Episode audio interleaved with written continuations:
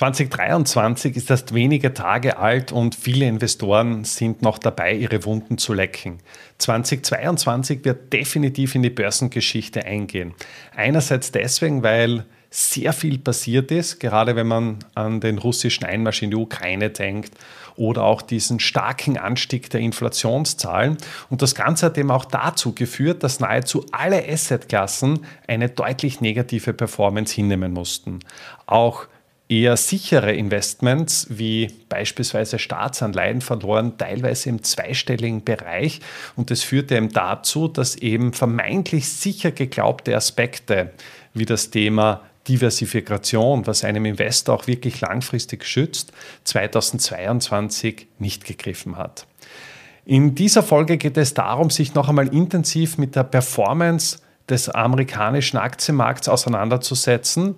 Der SP 500 hat im Jahr 2022 rund ein Fünftel seines Wertes verloren. Die Performance lag bei 18,13 Prozent. Und die Frage stellt sich nun, wie setzt sich diese Performance überhaupt zusammen? Und dahingehend möchte ich mit dir die Performance eines ETFs besprechen, eines Vanguard-Fonds, der den Standard Poor's trackt.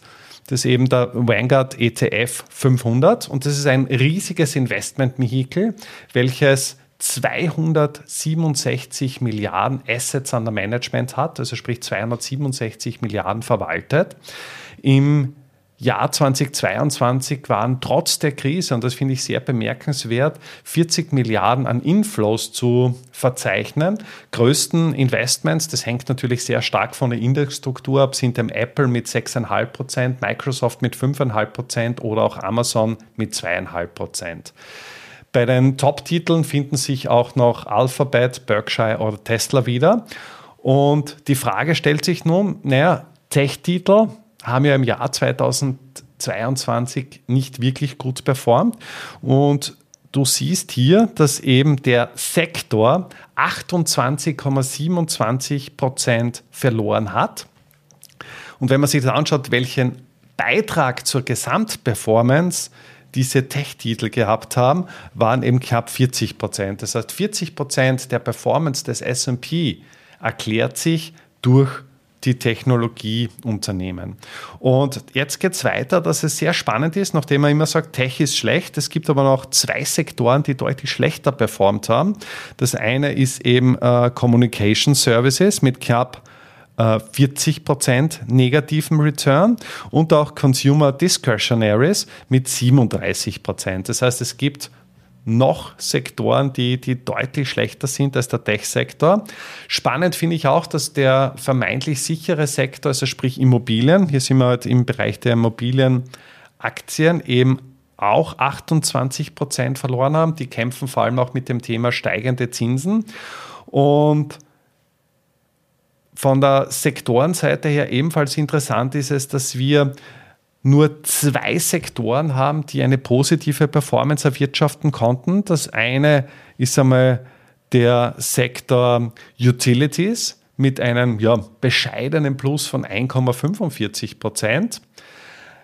Absolut herausragend war aber der Energiesektor, Energietitel die haben im vergangenen Jahr knapp 66 Prozent an Wert zugelegt. Und das finde ich vor allem insofern spannend, weil man mit Technologietitel im Jahr 2022 erst wieder die Höchststände vom Jahr 2014 erreicht hat. Das heißt, de facto hat der Investor, wenn er das etwas längerfristig betrachtet hat, mit Energietitel nicht wirklich etwas verdient.